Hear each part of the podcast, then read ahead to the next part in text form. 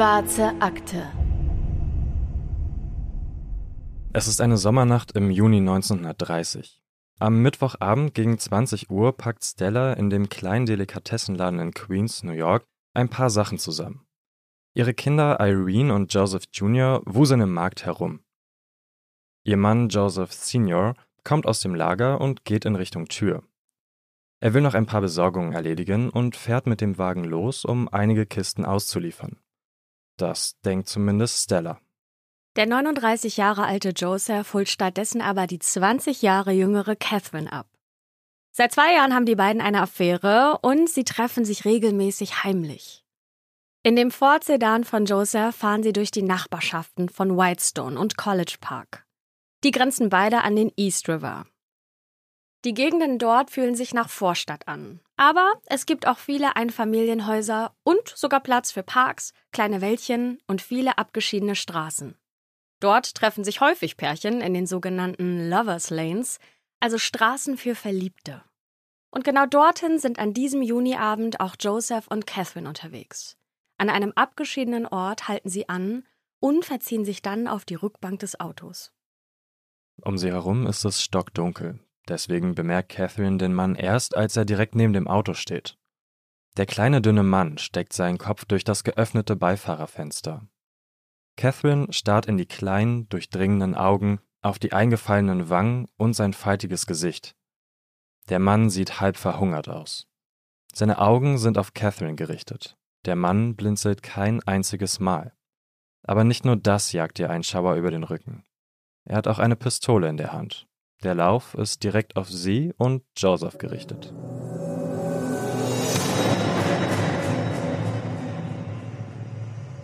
Und damit ganz herzlich willkommen zu einer neuen Folge der Schwarzen Akte. Ich bin Anne. Und ich bin Patrick. Und wir beide sind ganz aufgeregt, weil die News endlich raus sind. Oh Gott, ja. ja, letzte Woche haben wir es ja verkündet, Patrick, dass du jetzt neu dabei bist bei der Schwarzen Akte. Wie ging's dir in der letzten Woche? Ich bin, also, ich habe vorhin schon ähm, mit Falco darüber gesprochen. Darf ich Falco erwähnen eigentlich? Na klar, okay. Falco ist unser Produzent. ähm, ja, genau. Das, die letzten Tage war auf jeden Fall schon genauso, wie wir die erste Folge aufgenommen haben, so aufgeregt, als wir die äh, News rausgegeben haben. Und ich muss sagen, also mir fehlen ein bisschen die Worte, wie das ganze Feedback gewesen ist. Das waren wirklich unglaublich viele äh, liebe Nachrichten. Und ja, ich hoffe, für dich war es genauso cool, einfach auch die News rauszugeben. Total. Ich war aber auch super aufgeregt. Oh ja, also mich konnte ich. man total vergessen letzte Woche Dienstag. Und mir ist das an der Stelle auch nochmal wichtig, eine Sache zu sagen. Und zwar kann ich das total verstehen, dass viele Veränderungen erstmal ein bisschen doof finden, ne? weil das ist ungewohnt und ungewohnte Dinge machen vielleicht auch manchmal ein bisschen Angst, ne? Und man fühlt sich einfach ein bisschen wohler mit Dingen, die man schon kennt. Aber Veränderungen, finde ich, sind auch immer eine Chance. Ne? Und deswegen wäre es mir total lieb, dass ihr der schwarzen Akte in der neuen Konstellation auch eine Chance gebt, weil wir haben Bock, wir freuen uns, wir haben ganz viele Fälle, die wir euch erzählen möchten. Und eine Veränderung, ne, eine neue Chance, die geht ja auch immer mit einem frischen Wind und frischen Ideen und einer neuen Motivation einher. Deswegen ist mir ganz wichtig, das nochmal zu sagen. Und bevor es jetzt aber wirklich losgeht mit dem Fall, an dieser Stelle noch eine kurze Warnung, denn im heutigen Fall sprechen wir auch über Gewalt, über sexuellen Missbrauch und psychische Krankheiten. Das heißt, wenn ihr euch mit diesen Themen nicht wohlfühlt, dann hört diese Folge bitte gar nicht an oder zumindest nicht alleine. Unser Fall heute spielt sich zwar nur innerhalb weniger Tage ab, versetzt die New Yorker aber dennoch in Angst und Schrecken. Heute ist von der Geschichte nur auf ein paar wenigen Seiten im Internet und in Büchern zu lesen. Dafür aber in hunderten Artikeln in alten Zeitungen. Ein paar unserer Funde haben wir euch in den Shownotes verlinkt. Das New York der 30er Jahre ist ein echt hartes Pflaster. Die Stadt, in der ja eigentlich jeder was aus sich machen kann, ist von der großen Depression 1929 getroffen worden. Die Wirtschaft geht bergab und die Kriminalität ist auf den Straßen der Großstadt normal geworden. Es ist auch die Zeit der Prohibition, der illegalen Kneipen und des organisierten Verbrechens. Aber auch der Jazzpartys und Kinos. An jedem Mittwochabend, dem 11. Juli 1930, da kommt Joseph aber nicht zu seiner Frau Stella nach Hause. Für Stella scheint das nichts Ungewöhnliches zu sein, denn sie verständigt nicht die Polizei. Joseph und Stella gehört ein kleiner Delikatessenladen im Bezirk Queens. Die beiden haben zwei Kinder im Alter von neun und elf Jahren. Also eine richtig kleine, süße New Yorker Familie, für die die Welt allerdings niemals wieder so sein wird wie zuvor. Der Ford Sedan von Joseph steht am nächsten Morgen immer noch in der Nachbarschaft Whitestone herum. Etwas abgelegen von den Straßen, auf denen die New Yorker am Donnerstag zur Arbeit fahren. Einem New Yorker fällt der Wagen am Nachmittag aber dann doch auf. Das Beifahrerfenster ist geöffnet. Im Fußraum liegen zwei angebrochene Flaschen Ginger Ale und auf dem Sitz ein Sandmantel. Getränkt in Blut. Der Mann findet im Fußraum auf der Fahrerseite auch eine Kugel. Wenige Meter entfernt, in einer Rinne neben dem Weg, sieht er ihn dann. Joseph, der reglos im Gras liegt. Nur wenig später sind die ersten Polizisten am Tatort. Joseph hat eine Wunde am Hinterkopf und ein Experte vermutet, dass er schon ein paar Stunden lang tot sein muss. Er liegt nur wenige Meter von seinem Auto entfernt und im Auto finden die Ermittler Papiere, auf denen Josephs Name steht. Damit können sie das Opfer relativ schnell identifizieren. Die Ermittler gehen also die ersten Theorien durch, was hier mit Joseph passiert sein könnte. Sie glauben nicht an Suizid, weil sie keine Waffe im Auto oder in der Nähe finden können. Sie finden auch kein Geld in seinen Taschen, was dafür sprechen könnte, dass Joseph erst ausgeraubt, dann erschossen und anschließend in Whitestone abgelegt worden sein könnte. Doch der blutbefleckte Samtmantel macht die Ermittler stutzig. Einmal natürlich, weil daran so viel Blut klebt, aber auch, weil ein Samtmantel ein eher weibliches Kleidungsstück ist. Gehört der Mantel der Täterin? Oder war Joseph in jener Nacht nicht allein? Bei genauerer Betrachtung des Portemonnaies von Joseph finden sie das Foto einer Frau. Als klar wird, dass darauf aber nicht seine Ehefrau Stella abgebildet ist, wird der Polizei klar, sie suchen vermutlich seine Liebhaberin. Wurde sie ebenfalls verletzt oder hat sie etwas mit der Tat zu tun? Wie genau sie die 19-jährige Catherine anhand des Fotos ausfindig machen, wissen wir nicht. Vielleicht steht auf der Rückseite ja der Vorname. Oder jemand in seinem Freundeskreis weiß von seiner Affäre und bringt die Ermittler auf die richtige Spur. Jedenfalls steht die Polizei schon am Donnerstagabend vor Catherines Haustür und nimmt sie mit auf die Polizeiwache. Dort erzählt Catherine dann die ganze Geschichte. Laut ihrer Aussage sind sie und Joseph durch Whitestone gefahren bis sie einen geeigneten Platz zum Parken finden. Dort verziehen sie sich mit zwei Flaschen Ginger Ale auf die Rückbank, als neben dem Wagen aber plötzlich ein dünner kleiner Mann auftaucht. Er hält ihnen eine Pistole ins Gesicht und fordert Joseph auf, sich hinter das Lenkrad zu setzen. Catherine erinnert sich, dass dieser Mann mit französischem oder deutschem Akzent gesprochen hat. Dann steigt er hinter Joseph ins Auto und hält ihm die Waffe an den Hinterkopf. Er befiehlt Joseph, das Auto zu starten. Und in dem Moment, als der Motor losgeht, da knallt ein lauter Schuss durchs Auto. Und Joseph sagt im Fahrersitz zusammen. Catherine schreit, als der Mann mit der Waffe ihr befiehlt, leise zu sein. Als sie aussteigen, kann sie Joseph nur noch stöhnen hören. Er war also nicht sofort tot. Der Mann mit der Waffe leuchtet Joseph mit einer Taschenlampe ins Gesicht und Catherine versucht die Chance zu nutzen und sich davonzuschleichen. Aber leider bemerkt der Mann ihren Fluchtversuch und droht sie zu erschießen. Catherine erzählt weiter, dass sie zwei Pakete aus dem Auto mitgenommen hätte. Geschenke für ihre kleinen Geschwister. Eine Puppe und eine Krawatte. Auf dem Verpackungspapier war allerdings Blut und der Mann mit der Waffe fordert sie auf, das Papier abzumachen und es dann anschließend zu verbrennen, da er so die Spuren beseitigen kann. Doch der blutverschmierte Mantel bleibt zurück. Mit einer Puppe und einer Krawatte in der Hand geht Catherine jetzt also die dunkle Straße entlang. Direkt dahinter geht der Mann, der seine Waffe auf ihren Rücken gerichtet hat. Sie laufen lange, mindestens vier Blocks. Catherine erzählt, dass sie auch an anderen Leuten vorbeigekommen seien, aber keiner von ihnen hat die Waffe bemerkt. Als sie an einer belebten und hellen Straße ankommen, steckt der Mann seine Waffe weg und steigt mit Catherine zusammen in einen Bus. Sie fragt den Mann, warum er Joseph umgebracht hat, und er antwortet, wegen der Papiere. Weiter sagt er, du weißt, was Rache ist. Ich habe ihn hier oft mit anderen Mädchen gesehen. Der unbekannte Mann und Catherine fahren mehrere Stationen mit dem Bus, bis in die Nachbarschaft, in der Catherine wohnt. Er drückt ihr einen Umschlag in die Hand und beschwört sie, den erst am nächsten Tag zu öffnen. Dann lässt er sie zurück. Sei froh, dass ich dich nicht umgebracht habe, sagt er und verschwindet in der Dunkelheit. Und das ist eine wirklich unglaubliche Geschichte, die Catherine hier der Polizei erzählt. Allerdings, das müssen wir an der Stelle sagen, existieren unterschiedliche Versionen. In Zeitungsartikeln, Internetforen oder in Büchern, da unterscheiden sich vor allem die Details. Der Journalist Jason Lucky Morrow, der ein Buch über vergessene Kriminalfälle geschrieben hat, der schreibt, dass Catherine im Wagen von dem Mann vergewaltigt worden sei. In den Zeitungsartikeln kommt das nicht vor.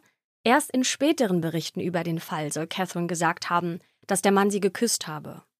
Der Autor beschreibt auch, wie der Mann Joseph aus dem Auto gezogen, seine Taschen durchsucht und Papiere an sich genommen habe, die er dann verbrannt hat. In einem der Zeitungsartikel steht auch noch, dass Joseph angeblich eine Waffe ziehen wollte, aber der andere Mann schneller war und ihn daraufhin erschossen habe. Auf diese Unterschiede kommen wir später nochmal zurück. Catherine erzählt den Ermittlern ihre Version und diese wird so auch kurz darauf in der Zeitung Daily News abgedruckt. Sie gibt ihnen auch den Brief des Mannes, den er ihr an jenem Abend gegeben hat.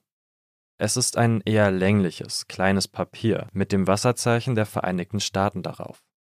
In der linken unteren Ecke steht in roter Stempelfarbe Josephs Name und 3x. In der rechten unteren Ecke steht 3 minus x minus 097. Die Mitte des Papiers ist leer. Die Ermittler sind skeptisch. Warum ist Catherine nach der Tat einfach so nach Hause gegangen, ohne die Polizei zu rufen? Catherine selbst sagt dazu, dass sie das nicht gemacht hat, weil sie traumatisiert gewesen sei und sie habe die ganze Nacht nicht geschlafen. Sie habe nicht gewollt, dass ihre Eltern wissen, dass sie sich heimlich mit einem Mann trifft, der eigentlich verheiratet ist. Für die Polizei ist das trotzdem verdächtig. Deswegen behalten sie Catherine erstmal auf der Wache als sogenannte Material Witness, also eine wichtige Zeugin, die ihrer Meinung nach mehr weiß, als sie sagt. Mehrere Tage lang wird sie verhört. Von Donnerstagabend bis Sonntagmorgen wird Catherine immer wieder befragt. Sie darf nur wenig schlafen und soll ihre Geschichte immer und immer wieder erzählen. Denn die Polizei glaubt ihr nach wie vor nicht. Die Ermittler haben ihre eigene Theorie, was in der Nacht geschehen ist. Sie glauben, dass ein eifersüchtiger Liebhaber von Catherine Joseph aus dem Weg geräumt haben soll. Nach zwei Tagen ohne Schlaf und mehreren Stunden Verhör, da gibt Catherine der Polizei endlich zwei Namen. Alberto und ein weiterer Joseph. Wir nennen ihn Joseph M., damit ihr immer versteht, wen wir meinen. Catherine sagt, Alberto sei ein italienischer Gangster und Joseph M. ein Mann, den sie mal zurückgewiesen habe. Die Polizei findet heraus, dass dieser Joseph M. kurz nach dem Mord an dem ersten Joseph von New York nach Chicago gefahren sei. Ziemlich verdächtig und deswegen verständigen die Ermittler die Kollegen in Chicago. Die kassieren Joseph M. ein und setzen ihn direkt in einen Zug zurück nach New York. Als die Polizei Joseph M. befragt, kommt heraus, dass der für die Beerdigung seiner Mutter nach Chicago gefahren ist. Ein sehr gutes Alibi. Er hat mit dem Mord an Joseph also nichts zu tun. Den italienischen Gangster Alberto findet die Polizei nicht, denn den gibt es gar nicht. Catherine hat sich den vermeintlichen Liebhaber nur ausgedacht. Nach mehreren Tagen Befragung ist Catherine so müde und erschöpft, dass sie der Polizei einfach sagt, was sie hören wollen. So erzählt sie es zumindest den Zeitungen später. Schließlich erzählt sie von einem Mann, den sie einmal getroffen habe, dessen Namen sie aber nicht kenne. Der soll es gewesen sein. Am Sonntag, dem vierten Tag im Polizeigewahrsam, sagt sie den Ermittlern sogar, dass sie Joseph selbst erschossen hätte. Die Ermittler nehmen ihr das aber nicht ab. Sie glauben noch immer, Catherine schützt den wahren Täter. Einige Ermittler stellen aber noch eine zweite Theorie auf, denn auf dem Konto von Joseph, da finden sie eine Einzahlung über 9000 Dollar, die erst vor kurzem auf sein Konto eingegangen ist. Das entspricht heute ungefähr einem Wert von 160.000 Dollar, also eine riesige Menge Geld. Die Polizei kann aber nicht ermitteln, woher das Geld kommt. Vielleicht war Joseph in irgendwelche illegalen Geschäfte verwickelt. Vielleicht hat er ja jemanden erpresst und etwas ging schief. Vielleicht ging es aber doch um Raub. Die Polizei ermittelt, bekommt aber immer nur die unterschiedlichsten Geschichten von Catherine serviert. Immer wieder fahren die Ermittler mit ihr zum Tatort, zu ihrem Haus und zum Haus von Joseph, um sie dort zu befragen und ihre Erinnerung aufzufrischen. Als Catherine den Mord am Sonntag schließlich gesteht, da soll sie am Tatort nachspielen, was dort passiert ist. Für die Ermittler wird dabei sofort klar, Catherine selbst, die kann es nicht gewesen sein. Aber welche ihrer Geschichten stimmt denn jetzt? In der Presse werden die unzähligen Theorien und Geschichten der Polizei und von Catherine diskutiert. Jeden Tag gibt es zum Beispiel in der Daily News Artikel mit den neuesten Entwicklungen. Anders hingegen beim New York Evening Journal. Hier bei einer der größten Zeitungen der USA ist der Mord an Joseph irgendwo in der Mitte der Zeitung versackt. Und das hat einen Grund. Die Journalisten dort kennen nämlich den Mörder. Ja, ihr habt richtig gehört. Er nennt sich selbst 3X. Beim leitenden Redakteur der Zeitung liegt am Freitag, zwei Tage nach dem Mord an Joseph, ein Brief auf dem Schreibtisch. Auf pinkem Briefpapier steht übersetzt folgendes. Stadtredakteur. Bitte drucken Sie dies in Ihrer Zeitung für Josephs Freunde ab. Und hier folgt nun eine krude Anreihung an Buchstaben und Zahlen. Indem Sie dies tun, könnten Sie Ihr Leben retten. Und die Frauen könnten wissen, wo sich die fehlenden Papiere befinden und wer sie hat, da sie Joseph übergeben wurden. Wir möchten keine weiteren Schüsse, es sei denn, es ist notwendig. Unterzeichnet 3x. Der Mann hinter der Waffe. Der Journalist ist eigentlich drauf und dran, diesen Brief zu zerknüllen und in den Mülleimer zu werfen. Denn solche merkwürdigen Briefe kommen bei so einer großen Zeitung immer mal wieder an. Aber bei dem Namen Joseph, da stockt er. Er zählt nämlich eins und eins zusammen und erinnert sich, dass am Donnerstag eine Leiche gefunden wurde und dass dieser Mann Joseph hieß. Der Journalist nimmt den Umschlag nochmal genauer unter die Lupe. Und er bleibt bei einer Sache hängen nämlich dem Poststempel. Ja, Moment. Die Leiche von Joseph, die wurde doch am Donnerstagnachmittag entdeckt. Dieser Brief hier, der wurde aber schon davor abgeschickt und abgestempelt. Kurz darauf wimmelt es in der Redaktion des New York Evening Journals nur so vor Polizisten. Sie suchen auf dem Zettel akribisch nach Fingerabdrücken, finden aber keine. Könnte der Brief wirklich von jemandem sein, der den Täter kennt? Oder sogar vom Täter selbst? Für die Polizei ändert sich an ihrer ersten Theorie, dass es sich bei dem Mord um ein Eifersuchtsdrama rund um Catherine handeln muss, aber erstmal nichts. Am Samstag, einen Tag nachdem der mysteriöse Brief auftaucht, hat der Chefredakteur der Zeitung schon wieder Post auf dem Schreibtisch. Und jetzt wird es gruselig, denn das Briefpapier stammt aus dem Büro, in dem Catherine gearbeitet hat. Und der Brief ist wieder von 3x. Darin steht sehr geehrter Herr, zu Ihrer Information. Die junge Dame, Catherine, die in den Fall verwickelt ist, ist unschuldig und Opfer unglücklicher Umstände. Der Verfasser dieses Briefes schreibt weiter, dass Joseph mit mehreren Frauen Affären hatte und oft am Tatort mit ihnen parkte. Und es geht um das Motiv an dem Mord, den er, also 3x, selbst begangen habe. Er schreibt, ich bin der Agent einer geheimen internationalen Organisation. Und als ich Joseph in jener Nacht traf, ging es darum, bestimmte Dokumente von ihm zu erhalten. Leider befanden die sich nicht in seinem Besitz. Der Verfasser des Briefes fordert weiter, dass diese Papiere zurückgegeben werden. Ansonsten sterben 14 weitere Menschen, und zwar Freunde von Joseph. Sie alle haben Zeit bis Montag 12 Uhr, sonst, so schreibt er, werden wir die Hölle losbrechen lassen. Auch diese Dokumente werden benannt. Die haben auch wieder so eine komische Reihenfolge aus Buchstaben und Zahlen, aber unterschrieben ist der Brief wieder mit hochachtungsvoll AV 3X, der Mann hinter der Waffe. Fassen wir also zusammen. Bei einer Zeitung meldet sich jemand, der für den Mord an Joseph verantwortlich sein will.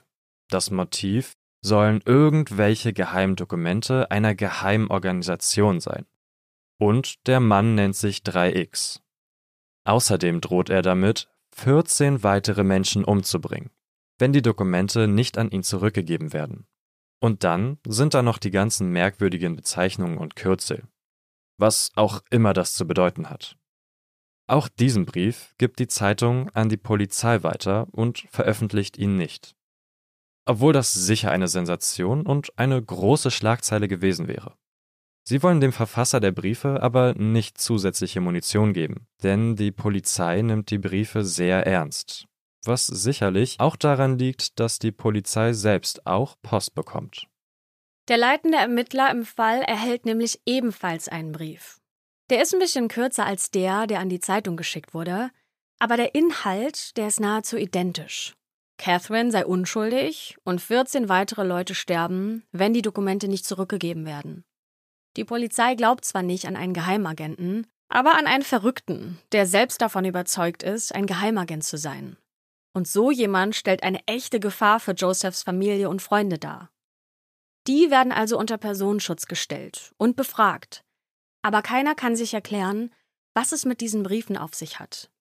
Joseph hatte nie etwas mit irgendeiner Geheimorganisation zu tun, und von Dokumenten, ja, da wissen die Verwandten auch nichts von. Und so vergeht das Wochenende. Am Montag, den 16. Juni 1930, also fünf Tage nach seinem Mord, wird Joseph beerdigt. Davon wird in den Zeitungen wieder berichtet. Außerdem wird über Catherines lange Verhöre diskutiert, denn von den Briefen des geheimnisvollen 3X weiß ja offiziell noch niemand etwas. Die tauchen nirgendwo in der Presse auf. Und dann, einen Tag später, am Dienstag, den 17. Juni 1930, geschieht wieder etwas. Sechs Tage ist es her, dass Joseph ermordet wurde. Ein Mann ist auf dem Weg zur Arbeit und kommt in Queens an einem Autofriedhof vorbei. Ihm fällt ein recht neuer Wagen, ein Coupé, auf, das in der Nähe parkt. Und nicht nur das fällt ihm auf. Hinter dem Lenkrad sitzt ein Mann zusammengesunken auf dem Fahrersitz und rührt sich nicht mehr. Und damit hat die Polizei den nächsten Todesfall, den sie jetzt untersuchen muss. Ein Experte ist sich sicher, dass dieser Mann hinter dem Lenkrad schon einige Stunden tot sein muss. Das heißt, der Mord muss am Montagabend oder in der Nacht passiert sein. Am selben Tag also, an dem Joseph beerdigt wurde. Die Ermittler finden schnell heraus, wer dieser Tote ist, nämlich der 26-jährige Noel. Noel ist der Sohn eines wohlhabenden Radiomanufakteurs aus der Gegend. Er ist Schwimmchampion und als Rettungsschwimmer an den Stränden von Long Beach bekannt. Doch nun sitzt er zusammengesunken hinter dem Lenkrad eines Coupés. Ihm wurde zweimal in den Kopf geschossen, und als die Polizei das Auto durchsucht, da machen sie eine ziemlich interessante Entdeckung. Denn sie finden im Auto einen Zeitungsausschnitt über den Mord an Joseph. Darauf ist eine handschriftliche Notiz geschrieben, auf der folgendes auf Englisch steht, nämlich Here's how, also auf Deutsch Hier ist wie. Und auf dem Artikel ist auch noch mit roter Schrift der Name von Joseph gestempelt. Für die Polizei ist klar, dass das wieder nach 3x aussieht. Und offenbar will der Mörder damit eine Botschaft hinterlassen nämlich dass er Joseph und Noel getötet hat. Die Polizei vermutet, dass wenn die beiden Morde miteinander zusammenhängen und ähnlich abgelaufen sind, dann könnte auch Noel mit einer Frau unterwegs gewesen sein und in dem abgelegenen Gebiet rund um den Autofriedhof einen ruhigen Parkplatz gesucht haben. Und die Polizei hat mit ihrer Vermutung recht. Elizabeth, auch Betty genannt, ist die 18-jährige Freundin von Noel. Sie hatten eine On-Off-Beziehung nach einem Streit heiratet Betty einen anderen Mann. Das geht aber nicht lange gut. Und jetzt ist sie wieder in einer Beziehung mit Noel. Die beiden waren am Montagabend zusammen unterwegs. Betty wird auf die Polizeiwache gebracht und erzählt, was in jener Nacht passiert ist. Fast eine Stunde sind sie und Noel schon zusammen im Auto, als sie gerade eigentlich wieder losfahren wollen. Aber da taucht aus der Dunkelheit eine Gestalt auf. Ein dünner, hagerer Mann. Er geht auf der linken Seite des Autos entlang und bleibt genau neben der Fahrerseite stehen. Plötzlich zieht der eine Waffe und richtet sie auf Noel. Er sagt, dass er Noels Führerschein sehen will. Ganz verdattert reicht der ihm seinen Führerschein und fragt, ob es irgendwelche Probleme gebe. Vielleicht denkt er, dass es sich um einen Polizisten handelt. Dann dreht sich der Mann mit der Pistole zur Seite, hebt eine Taschenlampe und macht sie mehrmals an und wieder aus, so als ob er irgendjemandem ein Zeichen geben will, sowas wie Morsezeichen vielleicht. Noel fragt, was der denn da macht, und der unbekannte Mann antwortet, dass er seinen Freunden auf dem Hügel mitteilt, dass er keine Hilfe braucht. Er fragt Noel, ob er Joseph kennt, was Noel verneint. Und in diesem Moment drückt der Mann ab. Noel ist nicht sofort tot, aber verletzt. Er sagt mit letzten Kräften, dass er nicht der Mann sei, den er suche.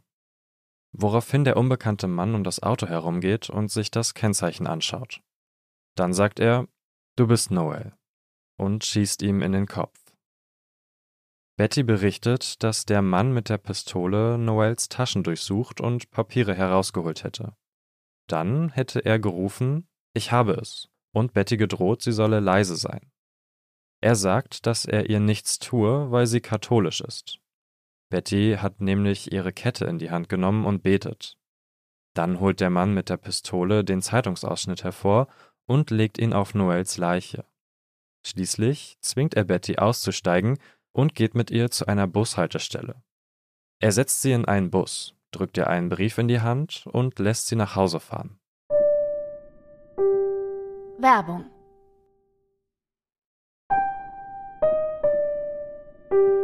Werbung Ende. Auch von dieser Geschichte gibt es wieder unterschiedliche Versionen. Zum Beispiel, dass der unbekannte Mann mit der Pistole versucht habe, auch Betty zu küssen, aber dann von ihr ablässt, weil sie mit ihrer Kette in der Hand betet. Oder dass die Polizei in einer Zeitung am oder im Auto eine Menge Bargeld findet. Auf diese ganzen unterschiedlichen Versionen, das hatten wir euch ja schon bei Josephs Mord angedeutet, kommen wir gleich nochmal zu sprechen. Was der Polizei aber direkt auffällt, die Geschichte von Betty klingt fast genauso wie die von Catherine. Denn auch in Bettys Brief ist ein Blatt Papier mit Noels Namen in roter Tinte. Und darunter gestempelt steht auch wieder 3x. Auch Betty hat sich erst nicht getraut, zur Polizei zu gehen. Sie hatte zu große Angst. Die Polizei überprüft natürlich erstmal den Mann von Betty, von dem sie zu der Zeit noch nicht geschieden war. Der hätte ja ein Motiv, nämlich Eifersucht. Aber er hat ein Alibi für die Nacht. Die Ermittler lösen sich also wieder von ihrer Eifersuchtstheorie und stellen eine neue auf. Und die lautet, dass der Mörder ein Sexualverbrecher sein soll, der Liebespaaren auflauert und dann die Männer umbringt. Es könnte ein Ehemann sein, dessen Frau ihm fremd geht, oder ein junger, sexbesessener Typ. So wird die Polizei damals in den Zeitungen zitiert. Oder aber es ist vielleicht ein Patient, der aus einer psychiatrischen Klinik in der Nähe geflohen sein könnte. Diese Theorie überprüft die Polizei auch direkt. Und so müssen sich Catherine und Betty mehr als 4000 Patienten vor Ort und die Fotos derer ansehen, die in der letzten Zeit entlassen wurden. Aber niemand sieht so aus wie der Mann mit der Pistole. In den Zeitungen ist der Mord an Noel natürlich Thema Nummer eins. So berichtet zum Beispiel auch die Daily News und druckt eine genaue Beschreibung des Täters ab, die Betty und Catherine der Polizei gegeben haben. Der Täter soll etwa 1,70 groß sein, ungefähr 60 Kilo wiegen, einen alten, schmutzigen Hut und einen blauen Anzug tragen. Dazu schwarze Schuhe, ein weißes Shirt und eine Krawatte. Er habe ein eingefallenes Gesicht mit faltiger Haut, Augen, die nie blinzeln, und er spricht, wie wir ja vorhin schon gesagt haben, mit einem französischen oder deutschen Akzent. Wir haben euch auch mal eine Zeichnung des vermeintlichen Täters in den Shownotes verlinkt. Und nicht nur das Bild könnt ihr euch in den Shownotes angucken, sondern auch eine Abbildung einer der Briefe. Dan 3X holt nach dem Mord an Noel wieder das Briefpapier raus und schreibt wieder an die Zeitung und an die Polizei. Und er ist nicht glücklich darüber, dass seine vorherigen Nachrichten nicht veröffentlicht wurden. Er schreibt an das Journal, und hier lesen wir mal aus dem Brief vor. Sehr geehrter Herr, Sie haben die kodierte Nachricht, die Ihnen zugesandt wurde, nicht veröffentlicht. Schade. Zu Ihrer Information, es gibt weitere Arbeit für die Polizei. Heute Abend um 22 Uhr wurde Noel in der Nähe von Floral Park ermordet. Sie werden ihn in der Nähe eines Schrottplatzes finden. Wir haben diese Nacht ausgewählt, da Joseph heute beerdigt wurde. Dies ist unsere zweite Warnung an Sie. 13 weitere Männer und eine Frau werden denselben Weg gehen, wenn sie nicht zwei der fehlenden Papiere zurückgeben. Das NY-Dokument wurde letzte Nacht bei Noel gefunden, ebenso wie etwas von unserem Geld. Wie im Fall von Josephs Freundin wurde das Mädchen in einen Bus gesetzt und nach Hause geschickt. Wir bekommen sie immer über ihre weiblichen Freunde. 3x Dank des Poststempels wird klar, dass dieser Brief am Montagabend, also wahrscheinlich kurz nach dem Mord an Noel, abgeschickt wurde. Bei der Zeitung kommt er am Nachmittag darauf an, etwa eine Stunde nachdem Noels Leiche gefunden wird. Halten wir also fest. Joseph und Noel werden mit großer Wahrscheinlichkeit von ein und demselben Täter erschossen. Einem Mann, der einer Zeitung und der Polizei Briefe schreibt und weiterhin vorhat, 14 Menschen umzubringen um so an geheime Dokumente zu kommen. Ein Dokument hat er offenbar bei Noel gefunden. Denn Betty hatte ja auch ausgesagt, dass der Mann mit der Pistole ein Papier aus Noels Tasche gezogen hat. In einem späteren Artikel einer Zeitung steht, dass es für Betty wie eine Rechnung ausgesehen hätte. Und das ist wirklich merkwürdig. Die Ermittler glauben aber weiterhin nicht an diese Geheimagentengeschichte, sondern dass ein verrückter Sexualverbrecher für die Morde verantwortlich ist. Das Journal veröffentlicht am 18. Juni 1930, also genau eine Woche nach Josephs Tod und zwei Tage nach dem Mord an Noel, eine riesige Doppelseite, in der es um 3X und die Briefe geht. Jetzt gehen sie also an die Öffentlichkeit und ganz New York liest die rätselhaften Briefe. Und 3X hat ja noch einen zweiten Brief geschrieben, nämlich an die Polizei. In dem Umschlag ist aber nicht nur der Brief, sondern auch eine Patrone. Der Killer hat eine Kaliber 32er Patrone mitgeschickt, mit der er Noel erschossen haben will. Auch Joseph wurde mit dieser Munition erschossen. Das sind Insider-Infos, die die Polizei nicht veröffentlicht hat. Der Briefeschreiber hat also eindeutig Täterwissen. Ja, und die Presse und die Leserschaft fängt jetzt natürlich an zu spekulieren, ob 3X zum Beispiel wirklich ein Geheimagent sein könnte. Ein Artikel behauptet, dass Joseph vielleicht selbst eine Waffe gezogen haben könnte. Vielleicht war er also doch ein Spion. Beweise gibt es dafür aber keine. Die Journalisten und die Polizei fokussieren sich auf Sexualverbrechen und nennen 3X auch einen Moralmörder. An dieser Stelle wollen wir die unterschiedlichsten Versionen der Morde nochmal aufgreifen, denn es ist unklar, wann genau das Narrativ des Missbrauchs in dem Fall aufgetaucht ist und ob das wirklich passiert ist. In den vielen Artikeln über den Fall von 1930, da kommt ein Missbrauch gar nicht vor. Catherine und Betty erzählen ihre Geschichte zunächst ohne irgendwelche Annäherungsversuche des Mörders.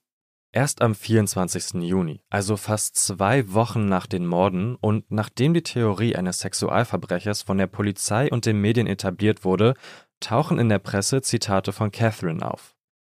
Laut diesen Zitaten soll sie gesagt haben, dass der Mann sie geküsst, festgehalten und missbraucht habe. Dann erklärt auch Betty, dass der Mann versucht hätte, sie zu küssen. Das bedeutet natürlich nicht, dass es nicht auch so passiert ist, aber es ist wichtig zu erwähnen, dass dieses Narrativ erst später auftaucht. Eine Zeitung formuliert es in etwa so Die Polizei entscheidet, das ist ein sexbesessener Mann, der Männer tötet. Und es ist wirklich auffällig, dass die Polizei zuerst die Theorie präsentiert und erst danach die Belege dafür öffentlich werden. Wie ja auch schon bei der Eifersuchtstheorie, mit der Catherine so lange bearbeitet wurde, bis sie die falschen Namen nannte und am Ende sogar selbst den Mord gestand. Und auch diese Geheimagententheorie hat Löcher, und zwar sehr große Löcher. Denn welcher Geheimagent würde denn bitte freiwillig von seinen Plänen erzählen und das auch noch der Presse und der Polizei mitteilen? Der Täter sucht ja geradezu die Öffentlichkeit. Seine Briefe werden übrigens auch von Spezialisten untersucht. Sogar Privatpersonen, die gerne Kreuzworträtsel lösen, die schicken ihre Analysen an die Zeitungen. Und so rätseln sie, ob zum Beispiel das NJ in einigen Dokumentennamen zum Beispiel für New Jersey stehen könnte und das V8, was an anderer Stelle auftaucht, vielleicht für einen Motor. Die Daily News befragt auch einen Handschriftenexperten. Der glaubt aber nicht, dass der Verfasser verrückt sei. Der Experte glaubt eher, dass es ein junger und kluger Mann ist, der genau weiß, was er schreiben will und ohne Zögern handelt. Wie dieser Handschriftenexperte das jetzt genau anhand der Schrift erkennen will, das verrät er allerdings nicht.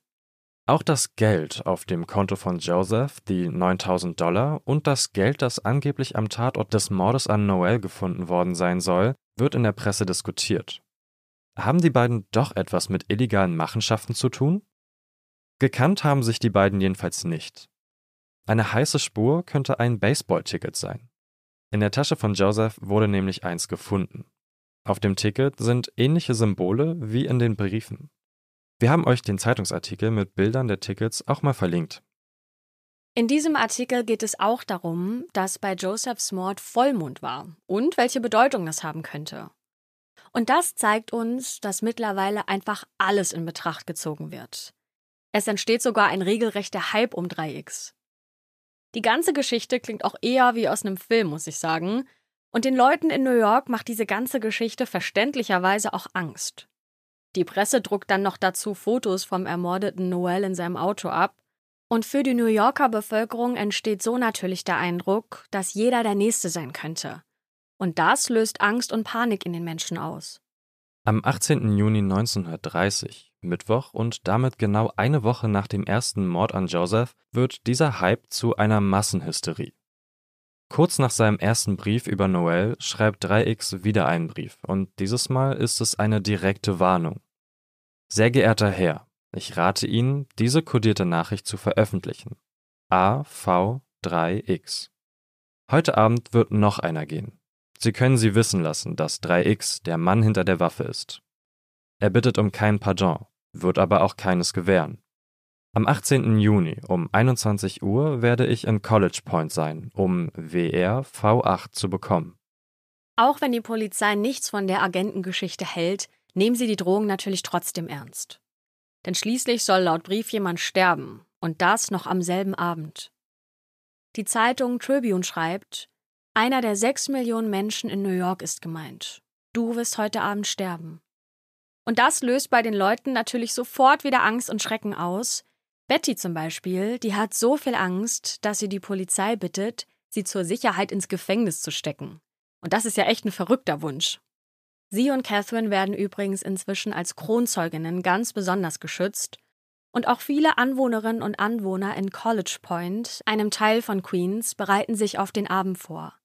Sie verrammeln also Fenster und Türen und die Nachfrage an Pistolen in der Gegend, die steigt an diesem Tag auch dramatisch an. Die Polizei mobilisiert alle Kräfte, die sie kriegen kann. Hunderte Detectives und um die 2000 Polizisten werden nach Queens gebracht. Wie eine kleine Armee, schreibt eine Zeitung. Es sind überall in College Point und Umgebung Polizisten in Uniform, in Zivil und sogar als Frauen verkleidet zu sehen. Die Ermittler gehen nämlich davon aus, dass 3X wieder in einer abgelegenen Ecke oder ruhigen Straße zuschlägt, in der ein Auto mit einem Pärchen parkt. Viele Polizisten werden in Zweierteams eingeteilt und mit Wagen überall in der Nachbarschaft platziert. Sie sitzen nebeneinander, die Waffen gezückt. Es wurde sogar eine Shoot-to-Kill-Freigabe erteilt. Sie dürfen also schießen, um zu töten. Während sich die einen vorbereiten und schützen wollen, entsteht rund um Queens und auch im Rest von New York neben Massenhysterie noch Katastrophentourismus. Das bedeutet, dass die Leute aus der Umgebung extra nach Queens fahren, explizit nach College Point, um möglichst nah dabei zu sein, wenn 3X sein drittes Opfer umbringt. Der Daily Star schreibt, dass tausende neugierige Menschen durch die Straßen fahren und darauf warten, dass irgendwas passiert. Die Ermittler halten diese Leute an, befragen sie und schicken sie dann natürlich wieder nach Hause. Und die Uhr tickt. Es wird 18 Uhr, 19 Uhr, 20 Uhr, die Polizisten werden immer nervöser, dann ist es kurz vor 21 Uhr, also der angegebenen Zeit im Brief, dann ist es genau 21 Uhr, dann kurz nach 21 Uhr. Und irgendwann ist der nächste Morgen angebrochen. Ohne dass ein Mord gemeldet wird. Die Polizei zieht Bilanz. Ein paar Teenager wollten Passanten mit Feuerwerk erschrecken. Ein Mann, der allein in einem Auto herumlungerte, wurde festgenommen. Ein anderer, der auf ein Polizeiauto zuging, ebenfalls. Aber alle werden wieder freigelassen. Die Telefone der Polizei wiederum stehen nicht still. Angeblich rufen 50.000 Leute an und erzählen, sie hätten 3X gesehen. Doch alle Hinweise stellen sich als falsch heraus. Aber das heißt ja noch nichts. Irgendwo kann ja ein abgelegenes Auto stehen und in einem solchen Auto könnte die nächste Leiche liegen. Deswegen durchkämmt die Polizei auch jeden Meter von Queens. Die Ermittler können aber nichts finden. Sie gehen davon aus, dass genug Beamte vor Ort waren, um 3X Angst einzujagen. Und er deshalb niemanden umgebracht hat. 3X ist da allerdings anderer Meinung.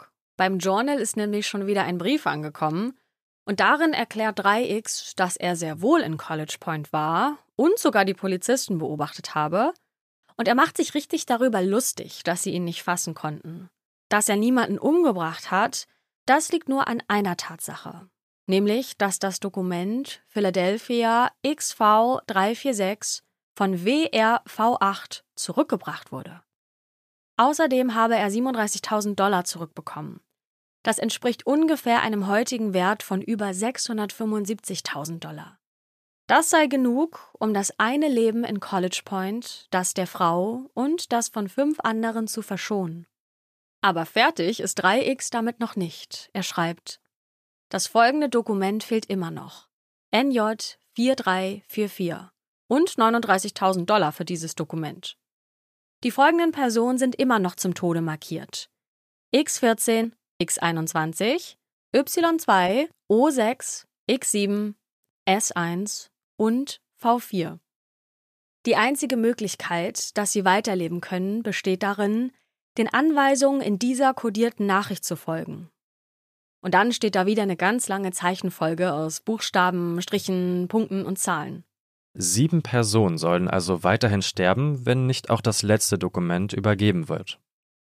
Wieder spekulieren die Journalisten und es werden Experten befragt. Wer ist 3X jetzt wirklich? Ein Verrückter oder doch ein Geheimagent? Ein Psychiater von damals sagt, dass 3X paranoid schizophren sei. Er könnte Wahnvorstellungen und Halluzinationen haben und nehme Ereignisse in seinem Leben anders wahr. Er leide vermutlich an Verfolgungswahn. Aus heutiger Sicht vielleicht keine schlechte Diagnose. Es könnte ja wirklich sein, dass sich 3X für einen Geheimagenten hält. Die Polizei ermittelt gegen mehrere Tatverdächtige. Da gibt es zum Beispiel einen ehemaligen Patienten aus einem psychiatrischen Krankenhaus in der Nähe, dem aber von seinem Arzt attestiert wird, dass er gar nicht in der Lage wäre, Morde zu begehen. Auch Catherine und Betty sollen sich den Mann anschauen, sagen aber, dass er es nicht ist. Dann fassen sie einen ehemaligen Kirchenlehrer, der verrückt geworden sein soll, und einen ehemaligen Agenten des Secret Service, der eine ähnliche Handschrift haben soll. Es gibt sogar Männer, die die Taten gestehen. Aber Catherine und Betty identifizieren niemanden von ihnen als Täter. Währenddessen kommen Dutzende Briefe bei der Polizei an. Es scheint, schreibt eine Zeitung, dass einfach jeder jetzt seine Briefe mit 3x unterzeichnet. Es gibt viele Fake-Nachrichten, die verschickt werden. Leute, die einfach nur Angst haben, rufen bei der Polizei an. Wenn jemand zu lange an einer Straße steht, wird direkt die Polizei verständigt. Es gibt Dutzende Hinweise, aber keine heiße Spur. Auch nicht, als eine 5000 Dollar Belohnung ausgelobt wird. Heute entspricht das immerhin über 90.000 Dollar. Die Polizei ist mit einem Großaufgebot unterwegs, bringt Catherine und Betty zu jedem Verdächtigen, durchkämmt mit Suchtrupps die Gegend. Die Ermittlungen kosten die Stadt um die 10.000 Dollar, heute etwa 180.000 Dollar. Und das pro Tag. Das ist nicht nur teuer, sondern bringt bisher auch keine Ergebnisse. Und dann kommt am 21. Juni 1930 wieder ein Brief beim Journal an. Das ist zehn Tage nach dem ersten Mord an Joseph. 3x meldet sich ein letztes Mal, denn, wie er schreibt, sei seine Mission jetzt vorbei. Er schreibt, das letzte Dokument, NJ 4344, wurde uns am 19. Juni um 21 Uhr zurückgegeben. Meine Mission ist beendet. Es besteht kein weiterer Grund zur Sorge. Alle drei Dokumente, ein militärisches, ein politisches und ein geschäftliches, seien also wieder zurück. Und er gibt noch weitere Informationen preis. 3X, Joseph und Noel seien alle Teil einer Geheimorganisation namens Rote Diamanten von Russland. Joseph und Noel haben die Organisation verraten und wurden daraufhin entlassen und er, 3X, wurde auserwählt, die gestohlenen Dokumente zurückzuholen und die Verräter für immer zum Schweigen zu bringen. Er selbst sei ein ehemaliger Offizier aus der deutschen Armee, aus Berlin. Er schreibt weiter, es tut mir aufrichtig leid, dass ich Ihr Land mit Blut befleckt habe. Aber nehmen Sie dies als Warnung an alle Betroffenen. Verrat bedeutet den Tod. Beim nächsten Mal wird keine Gnade gezeigt. Beruhigen Sie Ihr Volk und sagen Sie ihnen, dass 3x nicht mehr existiert. HP 12WA PS. Lassen Sie sich nicht von jemandem täuschen. Wenn weitere Briefe kommen, sind es Fälschungen. Ich reise heute zurück nach Russland. 3X sieht sich also als Held, als Supergeheimagent der Roten Diamanten von Russland, dessen Mission jetzt vorbei ist. Dass seine Mission zu Ende ist, scheint zumindest zu stimmen, denn von 3X kommen danach keine Briefe mehr bei der Zeitung oder bei der Polizei an. Zumindest keine, die hundertprozentig ihm zuzuordnen sind. Die Polizei gibt aber nicht auf. Sie verhören Verdächtige, nehmen Leute fest, lassen sie wieder gehen, bis die Ermittlungen so langsam im Sand verlaufen. Anfang Juli stellt die Polizei die Ermittlungen dann ganz ein. Man sei überzeugt, dass 3X die Gegend verlassen habe, so die Ermittler. Im Oktober 1930 und 31 tauchen dann aber nochmal Briefe auf, die von 3X stammen könnten und in denen vor Morden gewarnt wird. Doch diese Morde werden nie begangen. Ob diese Schreiben wirklich von 3X stammen, das weiß niemand. Ab und zu taucht der Name 3X nochmal auf, wenn Morde geschehen, die seinen ähnlich sind oder eine Zeitung über alte Kriminalfälle berichtet. Als Ende der 60er Jahre der Zodiac Killer in San Francisco sein Unwesen treibt und ebenfalls Botschaften mit rätselhaften Symbolen an die Presse schickt, da wird diskutiert, ob der Zodiac Killer vielleicht von 3X inspiriert wurde. Über den Zodiac Killer gibt es übrigens auch schon eine Folge der Schwarzen Akte. Hört doch da mal rein, das ist die fünfte Folge. Bis heute bleibt der Fall also ungeklärt. Wer war 3X wirklich? Warum gab es danach keine Morde mehr? War er ein Verrückter? Ein Mörder, der mit Briefen die Polizei auf eine falsche Fährte locken wollte? War er nur ein Liebhaber von Betty oder Catherine? Wollte jemand einfach nur Aufmerksamkeit erregen? Oder ging es um Geld? Waren Joseph oder Noel in kriminelle Geschäfte verwickelt? Oder war 3X wirklich ein Geheimagent der Roten Diamanten von Russland? Die Akte heute ist für mich persönlich ein bisschen unbefriedigend, weil wir hier einen Fall vorliegen haben, der irgendwie unabgeschlossen ist, aber gleichzeitig danach keine Morde im Zusammenhang mit 3X entstanden sind. Was ist deine Meinung dazu, Anne? Ja, also dir geht's auf jeden Fall so wie äh, vielen Zuhörerinnen und Zuhörern, die auch immer lieber gerne Abschluss hätten des Falls. Ne? Ja. Wie du schon sagst, das ist irgendwie immer ein bisschen befriedigender zu wissen, so hey, was ist passiert, abgehakt, fertig. Ähm, aber so sind halt nicht alle echten Kriminalfälle. Ne? Hier wird ja nichts dazu gedichtet. Und ich muss sagen, ich habe gar keine feste Theorie, aber ich würde für mich zumindest ein paar Sachen ausschließen. Erzähl. Ja, ich kann mir nämlich nicht vorstellen, dass beispielsweise Liebhaber von ähm, den beiden Frauen im Spiel sind, weil ich mir nicht vorstellen kann, was es dann mit den Nachrichten an, den, äh, an die Zeitung auf sich hat. Weißt du, also für mich gibt es da irgendwie keine Verbindung und ich kann mir aber nicht vorstellen, dass eine unbeteiligte weitere Person sich einen in Anführungsstrichen Spaß draus gemacht hat, ich bin gar nicht so ein Fan von Geheimagententheorien, aber ich könnte mir vorstellen, dass hier tatsächlich sowas in die Richtung passiert ist. Weil am Ende des Tages können es irgendwie immer Geheimagenten Äh, sein. ja. Man kann es irgendwie immer auf Geheimagenten versuchen zu schieben. So. ja, was glaubst du, ist hier passiert? Also, ich habe im Internet so ein bisschen nachgeschaut Ja. ähm, und bin da auf die Theorie gestoßen, dass es im Endeffekt zwei Menschen waren, Joseph und Noel, die einfach Geld geschuldet haben und diese Person, die sie dann umgebracht hat, der Geldeintreiber war. Und diese ganzen Codes im Endeffekt so eine Art Geheimsprache für wirklich nur eingeweihte Menschen war. Du meinst, um vielleicht auch noch mal ein bisschen die Macht zu demonstrieren, die diese Fall. Organisation hat? Auf jeden Fall. Ja, und ich habe auch so ein bisschen das Gefühl, dass 3X ähm, sich so ein bisschen aufplustern wollte, einfach mit dieser ganzen Geschichte, die Aufmerksamkeit äh, der Zeitungen genossen hat und scheinbar auch dieses Spiel mit der Angst sehr genossen hat. Also lasst uns auch gerne wissen, was eure Theorien zu dieser heutigen Akte sind. Und wir hören uns nächsten Dienstag wieder, überall, wo es Podcasts gibt.